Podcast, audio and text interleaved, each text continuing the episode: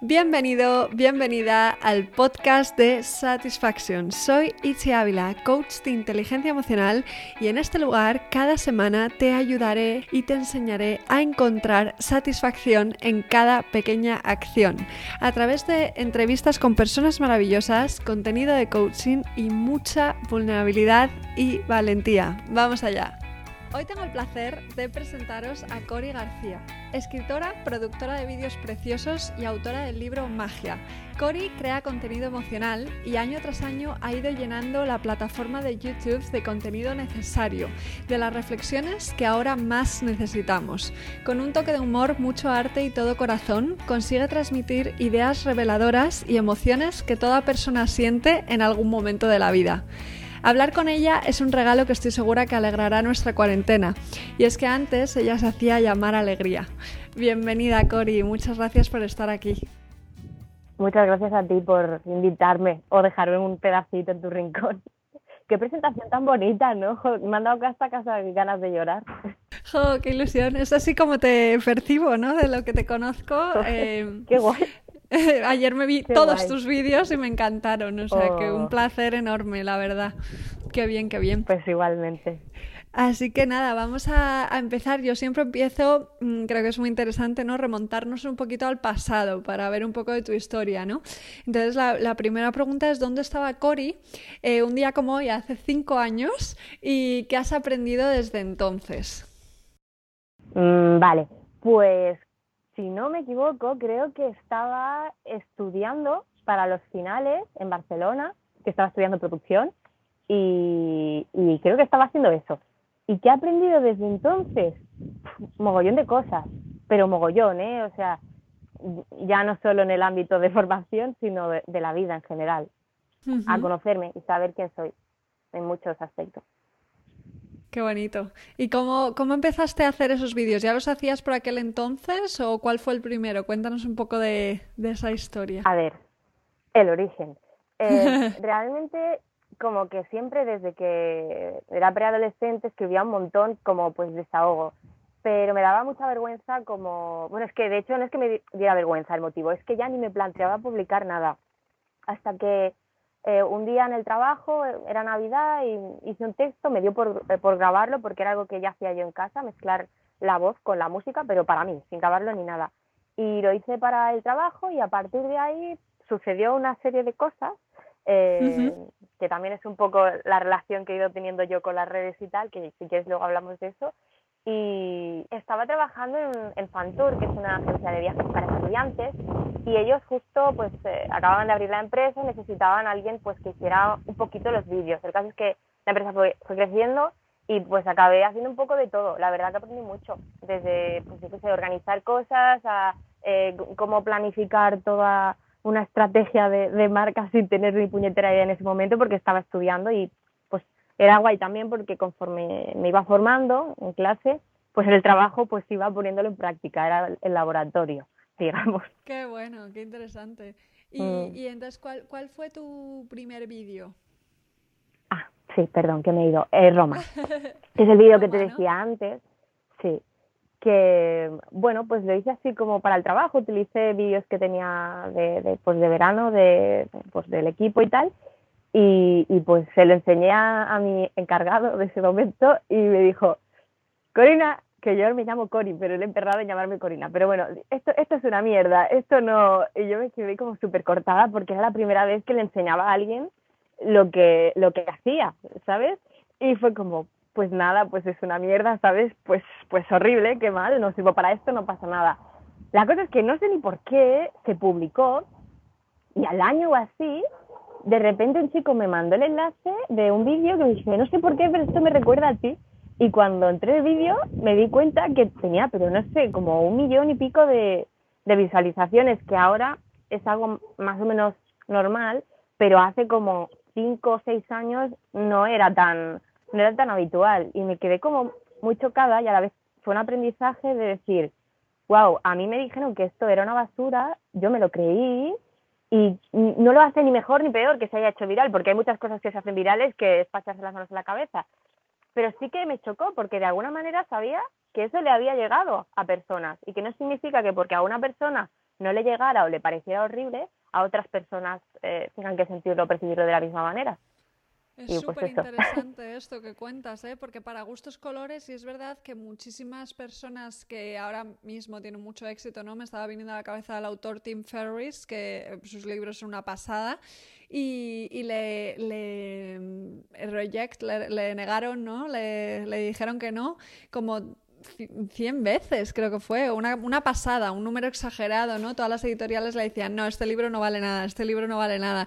Y de repente pues acabó siendo un bestseller y, y nunca sabes, ¿no? O sea, que, que es muy buena eh, historia esta, ¿no? Muy buena reflexión a través de tu propia experiencia.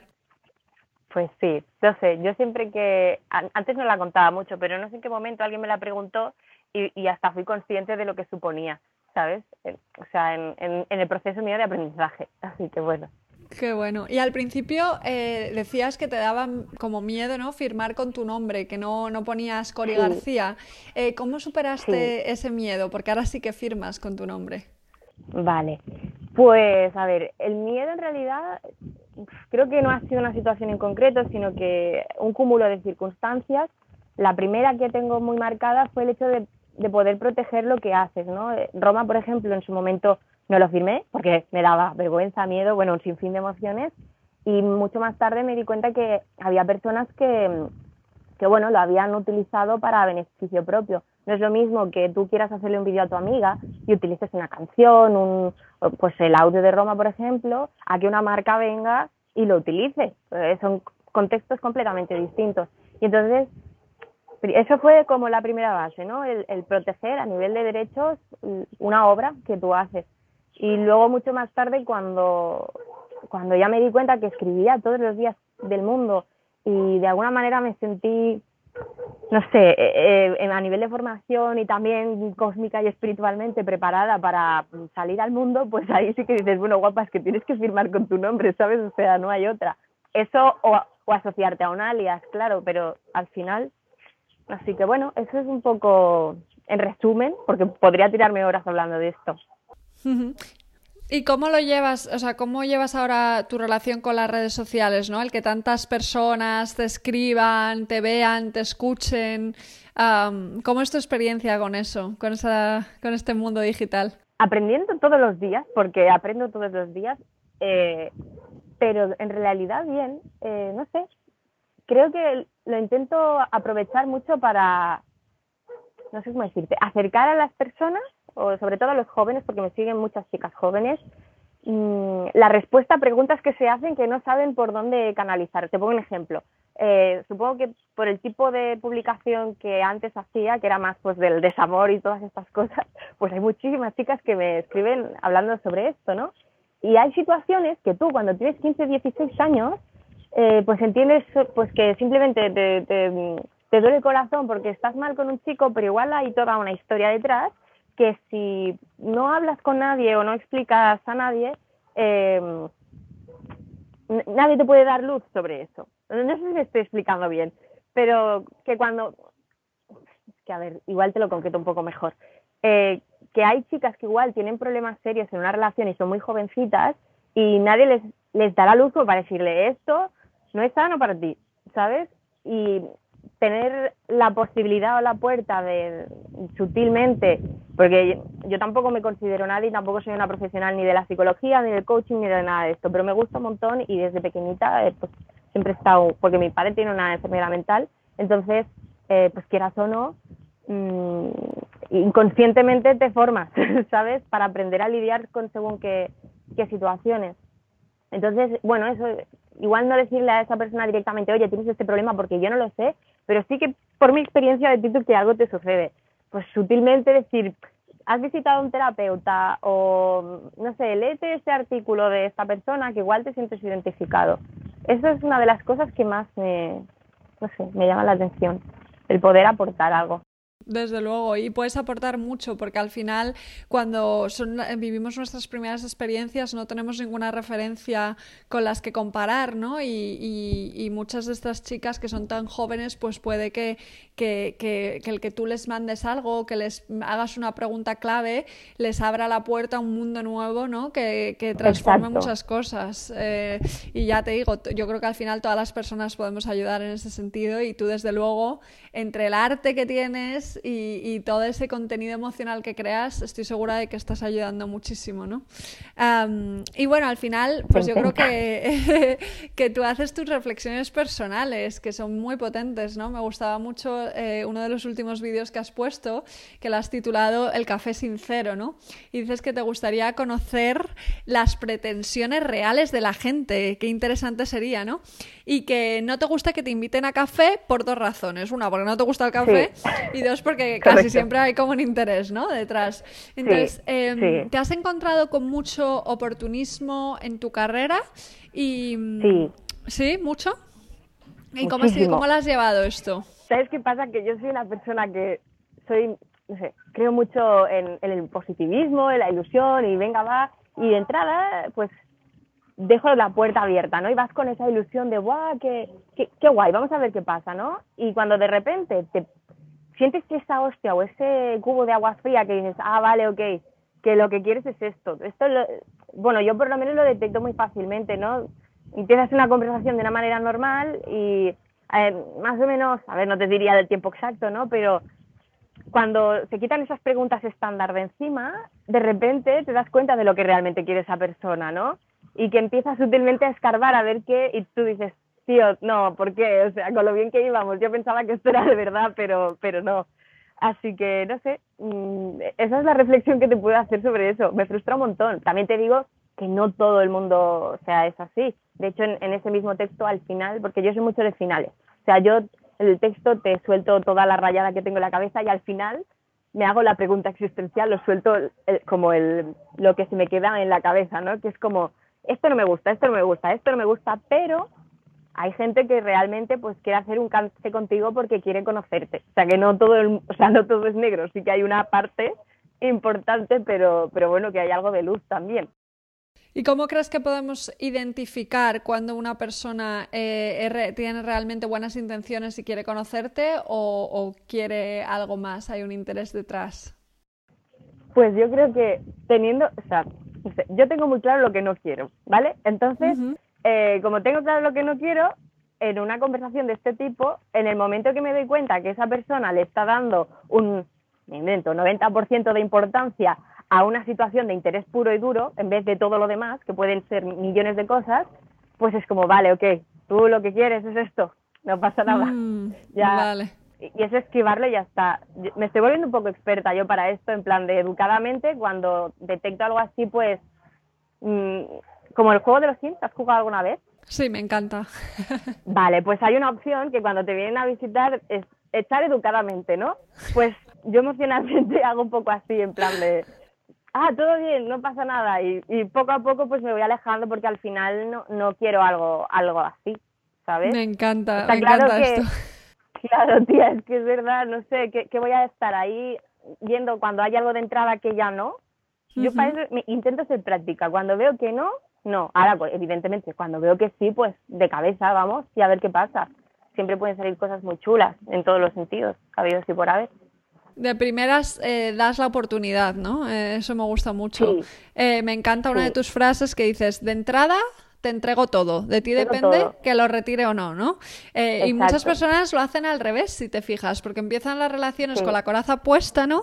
Y esperan a que poco a poco vaya aumentando la confianza eh, y para podérsela quitar, pero creo que esto no funciona. Entonces, ¿cuáles crees que son los beneficios de eh, entregar todo de primeras, ¿no? De decir, yo de primeras te entrego todo, como tú dices. Pues, a ver, Buena pregunta esta, ¿eh? ¿eh? A ver, yo creo que los beneficios serían que, pues mira, esto es lo que hay, la transparencia, ¿sabes? O sea, yo te entrego un vaso de agua. Si te gusta este agua, el vaso tal y como es, guay. Si no, pues mira, pues ya lo sabes, ¿no? Pues mm, tú tu camino y yo el mío. Y si te gusta, pues perfecto, porque ya tenemos todo eso ahorrado.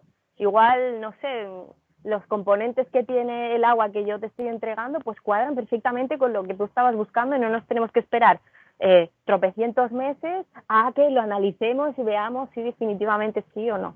Ahorrar en optimización del tiempo es la beneficio que yo le veo. Total, pero muchas veces nos ponemos estas corazas para protegernos y luego realmente se convierte en una limitación, ¿no? Porque como no nos abrimos, las personas no llegan a, conocernos, ¿no? Tal y como somos. Exacto. Justo. Tú dices que, que, dar es como sembrar, que esto me gusta mucho. ¿Alguna vez te has arrepentido de dar amor? Hmm, muy buena pregunta esto también. Sí, sinceramente sí. Alguna vez me, sí, bastantes, me he arrepentido pero, igual que te digo esto, también te digo que eh, todas esas veces que me puedo arrepentir, incluso a día de hoy algunas me sigo arrepintiendo, también me han enseñado. O sea que si igual no hubiera dado ese amor, esa situación no me hubiera llevado a otras y esas otras a aprender y, y ya bueno, a ver lo que igual no hubiera visto ahora si no hubiera vivido esa situación. Totalmente, totalmente. Es muy interesante esto, ¿no? Como muchas veces las situaciones más dolorosas, cuando una vez que han pasado y miramos para atrás, decimos, wow, qué regalo, ¿no? Todo lo que aprendí de esto que ahora hace que sea la persona que soy hoy, ¿no? Por ejemplo. Tú sabes la respuesta a esto, porque yo es algo que me pregunto un montón. O sea, el ser humano es como que yo lo pienso, digo, de las situaciones más maravillosas, bueno, sí, he aprendido pues lo bien que se está y todo lo que te aporta, pero yo lo que más he aprendido es las hostias gordas y grandes. O sea, cuanto más grande es la leche que te pegas y más duele, más aprendemos y es como, ¿por qué? O sea, no, no, no entiendo masoquismo un poco, dices, podríamos aprender de lo bueno directamente, ¿no? Y te ahorras el dolor, pero... Tal cual. Qué buena reflexión esta, ¿no? Aquí hay algo. Yo creo que tiene que ver con que, bueno, para crecer muchas veces hace falta salir de la zona de confort y, salir de la zona de confort no es cómodo, ¿no? Y muchas veces duele. Entonces, eh, eh, yo creo que muchas veces, además, sufrimos más por el miedo percibido que por, por, la hostia en sí misma, no sé si me explico. Em, entonces muchas veces lo que nos hace sufrir es más la película que nos contamos durante meses antes, después, que el durante, ¿no? O sea, que la caída a lo mejor no es tan dolorosa en sí misma. La recreación de mis males existenciales.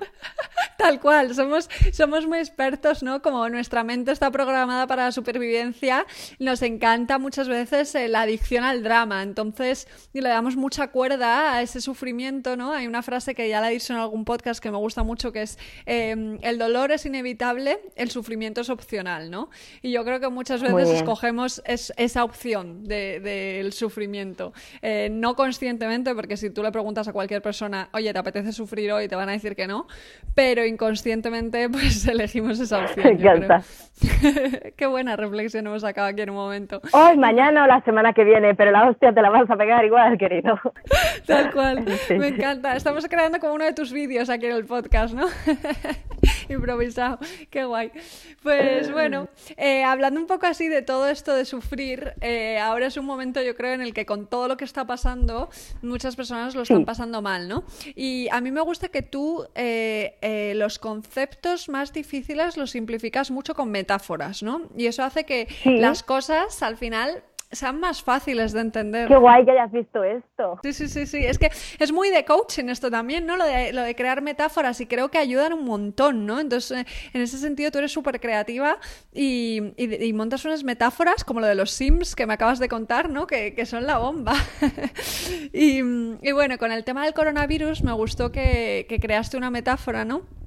Eh, proponiendo la idea de que como mundo somos un equipo, que esto ya me parece fascinante, ¿no?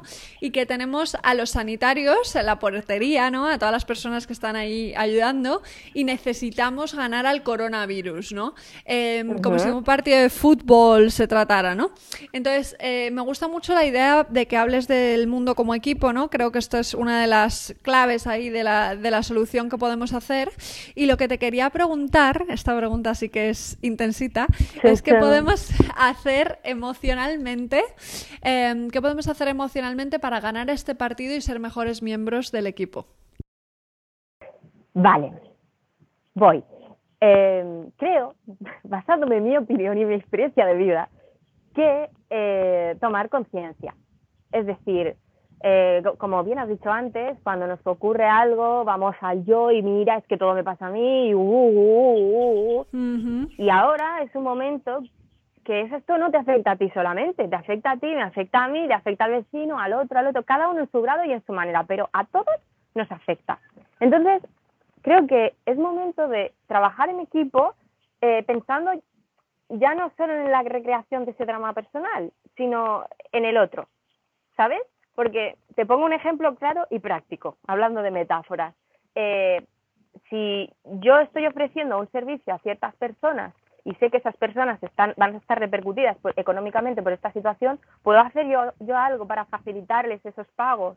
O mm, no sé, si sé que una persona, este, este movimiento de solidaridad que hay ahora de llevar eh, comida o em, servicios a personas mayores, este tipo de cosas que bueno, no te garantizan que a ti te vaya a ayudar todo el mundo, ni mucho menos, pero si todos eh, tomamos esa conciencia de voy a intentar aportar al equipo lo, máximo posible para facilitarlo todo sin repercutirte a ti, obviamente. No me voy a quitar yo todo para ayudar al mundo, porque entonces yo no funciono y si la máquina no funciona, pues apaga y vámonos, ¿no?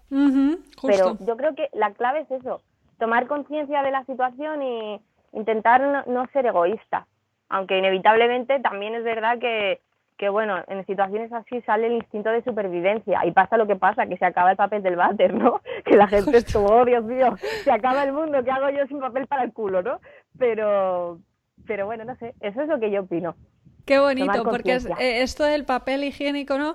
Es eh, eh, un reflejo de lo que pasa cuando actuamos en instinto de supervivencia desde el miedo, pero también está el otro lado del que tú estás hablando, que es qué pasa cuando actuamos desde el amor, ¿no? Que las personas que están creando mascarillas, cosiendo, ¿no? y de repente ayudando, creando plataformas, iniciativas para dar de comer a las personas que no pueden, etcétera, ¿no? Entonces toda esa parte yo creo que, que sale cuando actuamos desde el amor y que ahora es muy necesario y para eso hace falta tomar conciencia, como tú dices, ¿no?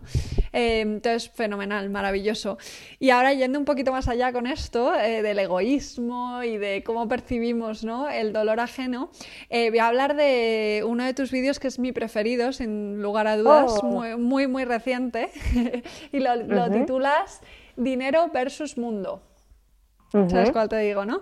Entonces ahí en este vídeo dices que, lo voy a leer tal cual, el dinero es una cosa que nos hemos inventado para intercambiar cosas. Es el tiempo de nuestra vida que ofrecemos al mundo.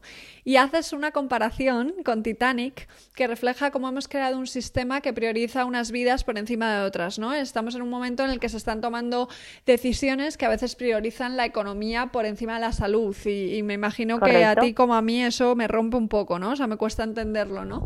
Entonces, ¿crees que a raíz de esta crisis podemos crear activamente algún cambio positivo y reconciliarnos con el tiempo, con lo que realmente importa en la vida? A ver, Creo que sí.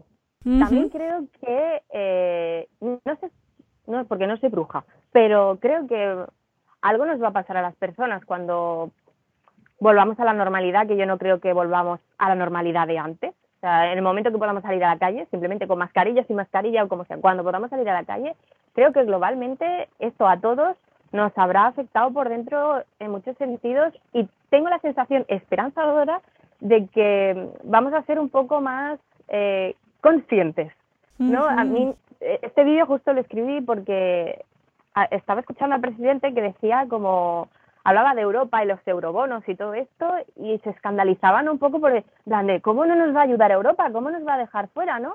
entonces en ese momento yo pensé, espera un momento, o sea, a ver, a ver, a ver, a ver, a ver. Y me vino pues pues África o todo lo que ocurre en el mundo diariamente y es como un momento, o sea, ahora nos vamos a paralizar todos porque viene una pandemia mundial, pero lo que está pasando todos los días del mundo, las barbaridades que ocurren todos los días, y bueno, sí, sí que hay ONGs que se preocupan, pero la cosa, o sea, yo soy muy de, como la Biblia, que dicen que, que mm, es como, enséñale a pescar, no, no, no le des un pescado, ¿no? O sea, yo creo que está muy bien aportar a al tercer mundo con ONGs o personas que se involucran con eso, pero hay que hacer algo más porque no se soluciona el problema solo, bueno, yendo a ciertos focos. Claro que está bien y aporta mucho más que no hacer nada, pero supongo que, que las, las, los grandes poderes del mundo que, que son los responsables de que esto funcione así, Dios mío, ¿no pueden hacer algo? Igual que se están movilizando para ayudarnos supuestamente a todos ahora con los eurobonos y todo esto, ¿no se puede hacer algo para, para arreglar esto también? Y, y de ahí eso, de en plan de, somos nosotros mejores que ellos. O sea, nos merecemos nosotros unos eurobonos y ellos una vida no digna. O sea, no sé, es que no, me frustro con esto, perdona, pero no, no, no, no, súper necesaria esta reflexión porque creo que muchas personas no son conscientes, ¿no? Eh, yo el otro día viendo un, un, documental sobre el cambio climático, que es otro tema, pero que al fin y al cabo también se ve mucho lo que se puede y lo que no se puede hacer, ¿no? Y es bastante frustrante ver que la tecnología para que salgamos adelante súper bien ya existe, pero que no se utiliza porque no está en el interés de ciertos poderes, ¿no? Entonces, bueno, creo que aunque individualmente quizás no podamos cambiar esto, el, tomar conciencia, como decías antes, y el realmente em, eh, saber lo que ocurre y saber lo que es posible, nos puede ayudar a empezar a pedirlo, ¿no? Y, con esto, el primer ejemplo que me viene a la cabeza es el 8 de marzo, del que también hiciste un vídeo, ¿no? Em, el Día Internacional de la Mujer que es verdad que, por supuesto, eh, nos queda muchísimo por hacer y cuando alguien dice, ay, ¿por qué salís a la calle? Pues porque aún estamos ni siquiera a mitad del camino, ¿no? Pero, pero también si miramos para atrás, hay muchísimo cambio que hemos conseguido, ¿no? Y lo hemos conseguido eh, por hacernos conscientes, porque si no hubiéramos pensado en reflexiones como las que tú planteas, pues seguiríamos igual, ¿no? Igual, exacto. Entonces creo que, eso es muy importante, el simplemente darnos cuenta, ¿no? Em, hablas de cómo hay países, que lo has mencionado ahora también, que no han evolucionado igual que nosotros, ¿no? Entonces, ¿por qué crees que tendemos a preocuparnos solo por lo que pasa en el primer mundo?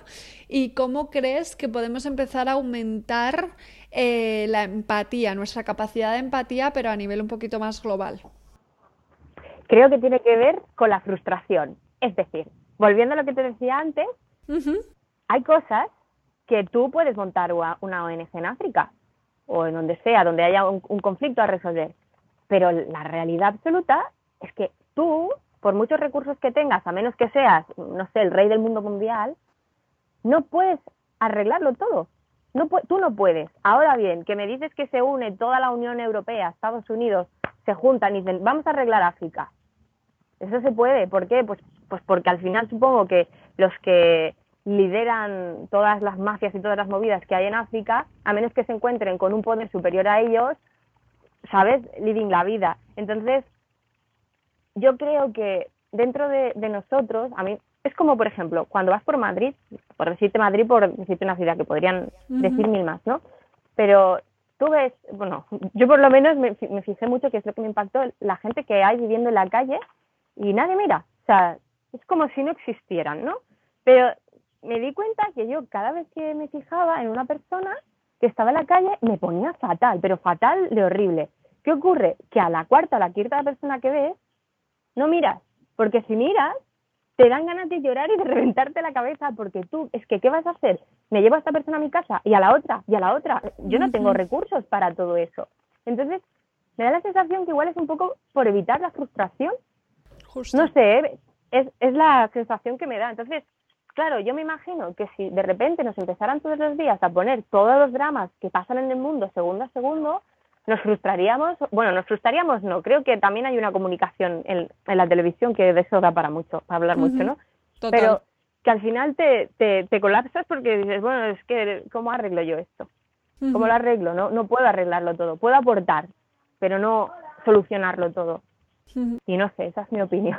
Sí, justo, es, es, al final se convierte en un mecanismo como de defensa, ¿no? Para, para protegernos, porque sentimos como una impotencia de que no hay nada que podamos hacer, ¿no? Y yo creo que eso es parte también del problema. Es verdad que, como decías, las noticias nos darían para otro podcast porque son muy sensacionalistas y no creo que eso tampoco ayude, eso no ayuda, ¿no?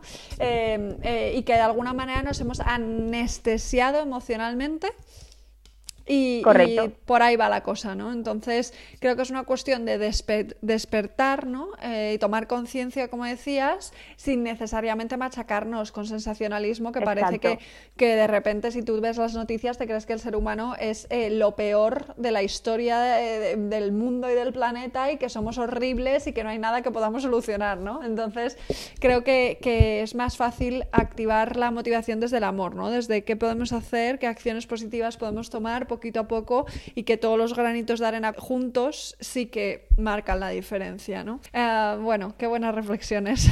Vamos a seguir, vamos a irnos a un poco más eh, tu trabajo y tu, contenido, ¿no? no, no, pero que a mí me encanta, me encanta hablar de estas cosas. Claro, es que ahora yo creo que es muy necesario también tener estas conversaciones, ¿no? Qué bueno. Pues eh, nada, al final tu contenido eh, es muy emocional y muy social, ¿no? Yo creo que por eso también nos hemos ido a estas reflexiones. Eh, me gustaría saber cómo es tu proceso creativo y qué te inspira a ti a crear contenido de este tipo tan potente. Vale. Pues, pues supongo que lo típico. Lo que siento, escribo, lo que lo que veo durante el día a día o cualquier cosa que me haga sentir algo que es como, ay, necesito sacarlo, pues, pues tal que así. Y ya está. Tal cual, ¿no? Sin estructura, sin horario de los lunes como esto, los martes como esto. No, no, no. Nada. Muy bueno. Es, es, curioso esto porque muchas veces eh, yo creo que cuanto más se transmite la autenticidad ¿no? de una persona es cuando realmente mm, te permites un poco fluir y, crear lo que te pide el cuerpo, tu arte en cada momento, ¿no? sí, qué bueno. Y, en tu libro Magia, eh, me encanta cómo lo describes, ¿no? Que dices que es un libro sin números en la página, sin índice, em, un libro del destino para abrir y dejar que te diga lo que debes ver en el momento que lo debes ver, ¿no? Em, y es curioso como a veces al releer un libro te mueven páginas que en la primera lectura habías pasado de largo, ¿no? Entonces, ¿cómo crees que influye la percepción del lector en la lectura de magia? Pues yo creo que en la lectura de magia o en cualquier libro es un poco lo que hablábamos antes, ¿no? Es según lo que sientes.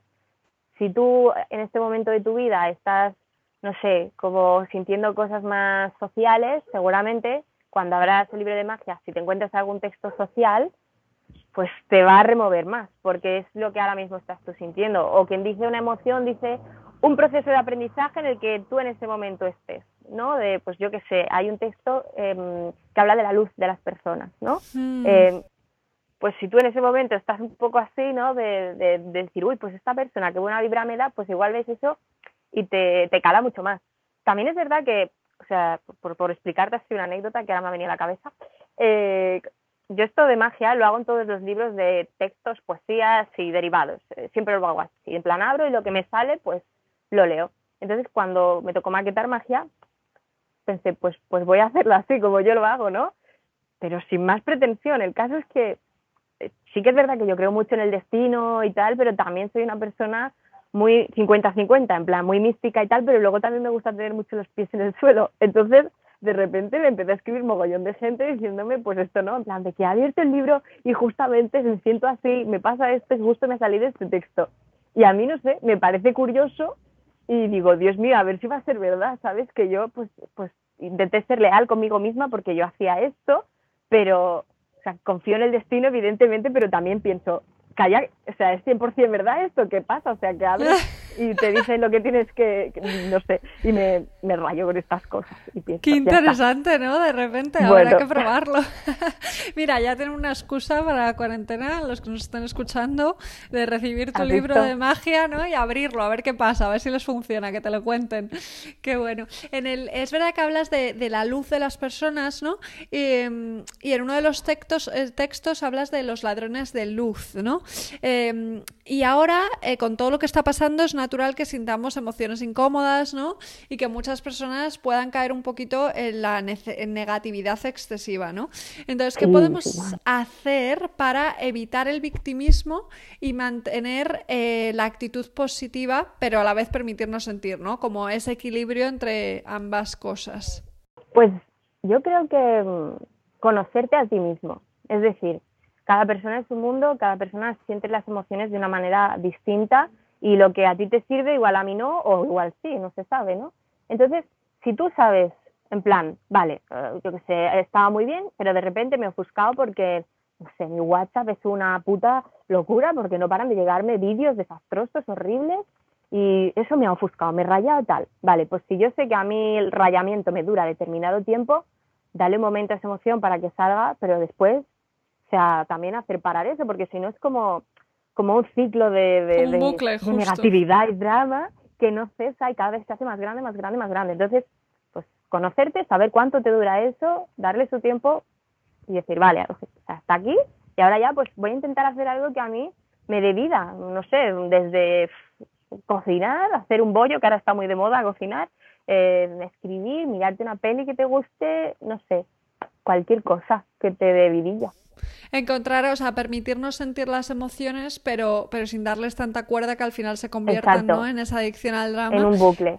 Justo, en un bucle. Y es muy interesante que esto has dicho, ¿no? De que cada persona al final necesita conocerse, porque cuando yo ahora, por ejemplo, estoy haciendo sesiones de coaching grupales bastante grandes, y, lo digo mucho esto, digo, yo no puedo eh, em, proponerle la misma técnica a una persona que a otra, porque tienes que saber en qué punto estás, qué tendencias tienes, qué creencias tienes, que eso va a hacer que a una persona de repente le haga falta ponerse como eh, rutinas muy claras y a otra persona lo que le haga falta es fluir, ¿no? O sea, no, no, tiene nada que ver. Entonces, eso es muy interesante también.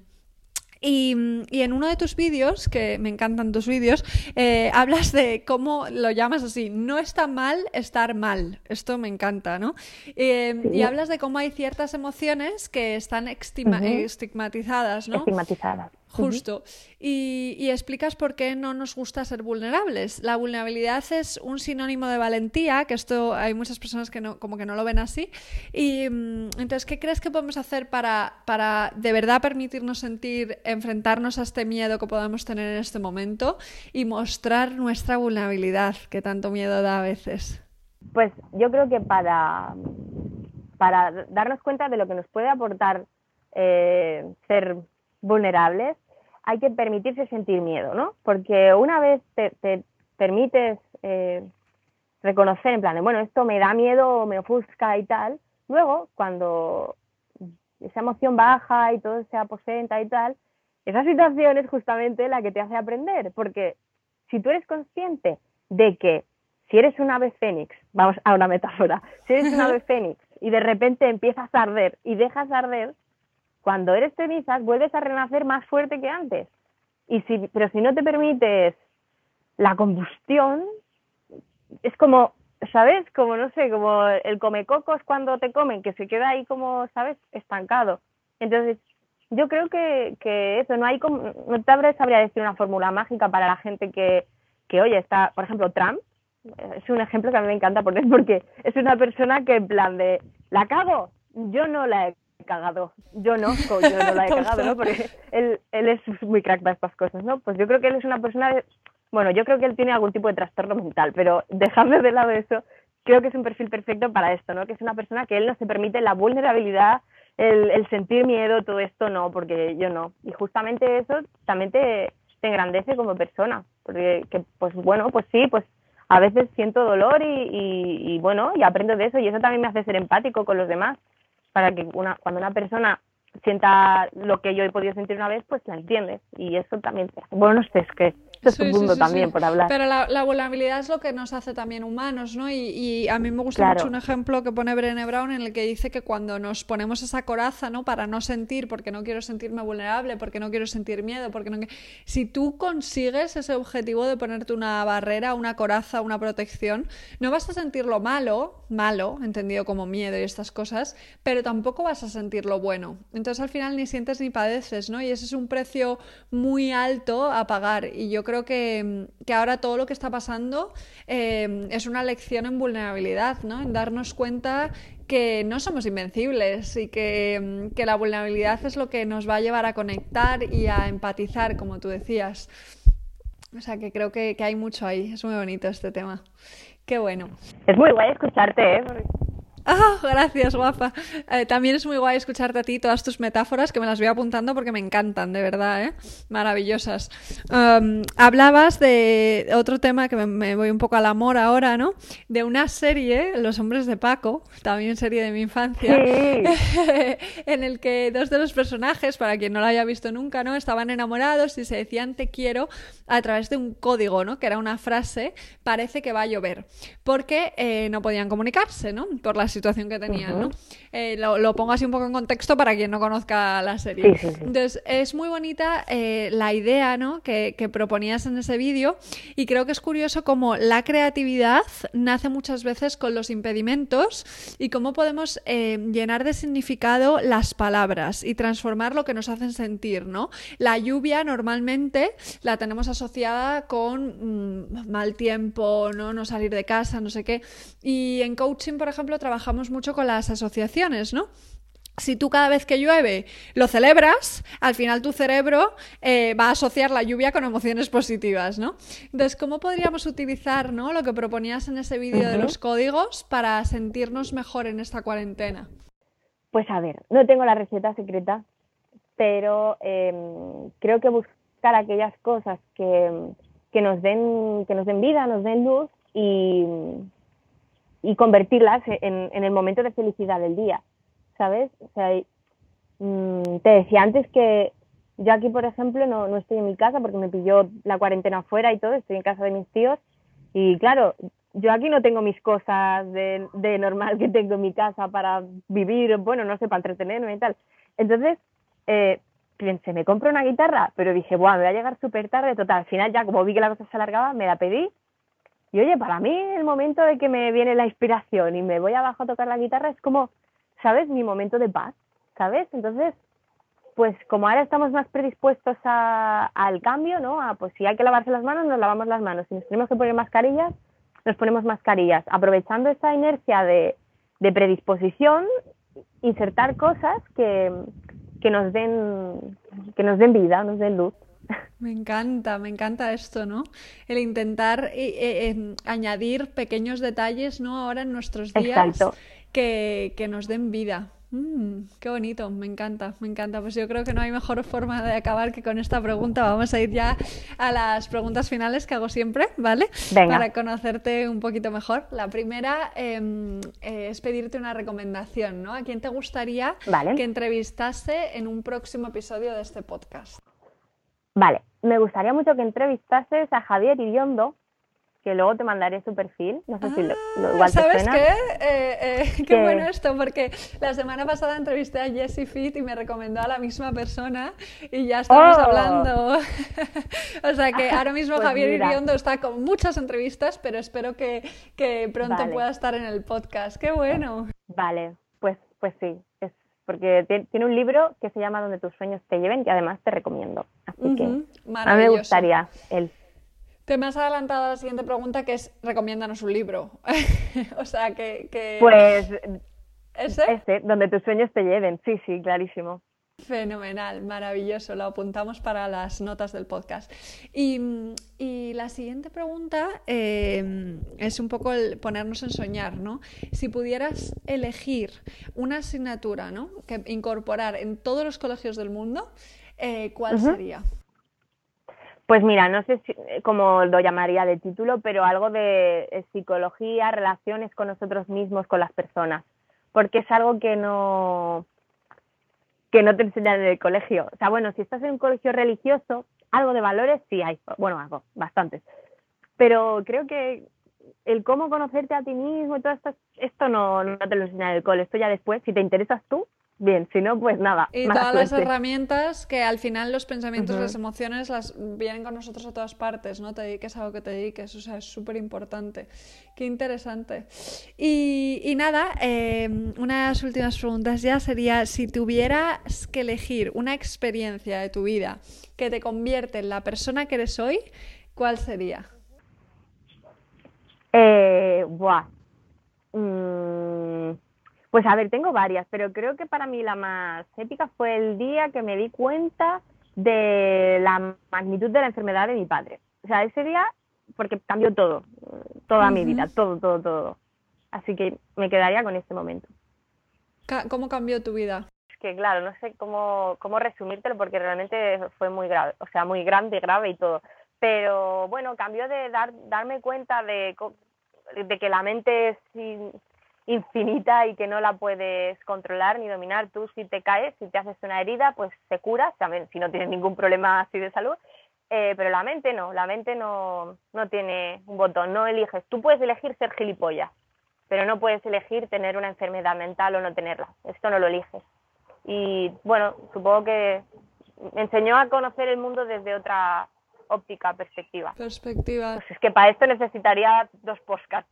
Oh, sí, sí, sí, sí, sí, Para esto nos da para otra conversación de horas, porque es verdad que ahora eh, se, se, viene una crisis de salud mental muy grande, ¿no? Y creo que tenemos muy poquita información sobre esto, ¿no? Y la mente es una máquina eh, brutal. Entonces, eh, si se nos estropea en algún sentido, ¿no? Con alguna enfermedad, pues, pues nos da para pensar desde fuera, desde luego. Y, y lo que lo importante que es priorizar también esto, ¿no? Em, muy interesante. Pues nada, eh, gracias por compartir esto, que también es muy vulnerable y muy valiente por tu parte. Y, nada, vamos a seguir. ¿Qué, ¿Qué, tres cosas haces cada día para cuidarte? Ajá. Vale. Eh, vale. Ahora mi rutina es muy diferente a la que había antes de una pandemia mundial, pero eh, la primera, bueno, ahora también hago esto, pero antes para mí era como un ritual, ¿no? Desayunar.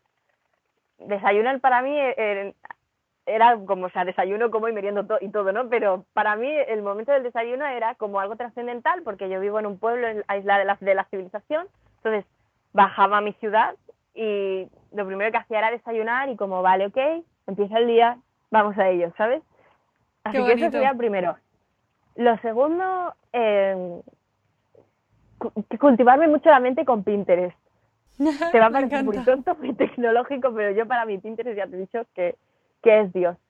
Y lo tercero, creo que mm, ya, o sea, no es algo que tenga como pautado, pero en el momento que siento algo durante el día, la semana o el momento que sea, lo hago. O sea, no sé, es una licencia que hace tiempo que decidí permitirme porque, pues porque sí, porque el tiempo es, o sea, se va, entonces si me apetece, dentro de la coherencia, si ahora me apetece irme a Disneyland, pues igual no, ¿sabes? Igual pero, no, igual no, pero sí, te entiendo. sí, pero bueno, dentro de lo coherente, pues yo qué sé, si ahora estoy aquí y me apetece pues comer más tarde, como más tarde, o si me apetece, no sé, leer un libro, ahora también porque puedo. Es que claro, imagino que no sé si todo el mundo se siente así, pero hay un antes y un después en la vida desde esto de la pandemia. Entonces, cuando hablo en presente, eh, hablo en pasado, porque en realidad mi rutina es de, de, antes de una pandemia, no de ahora.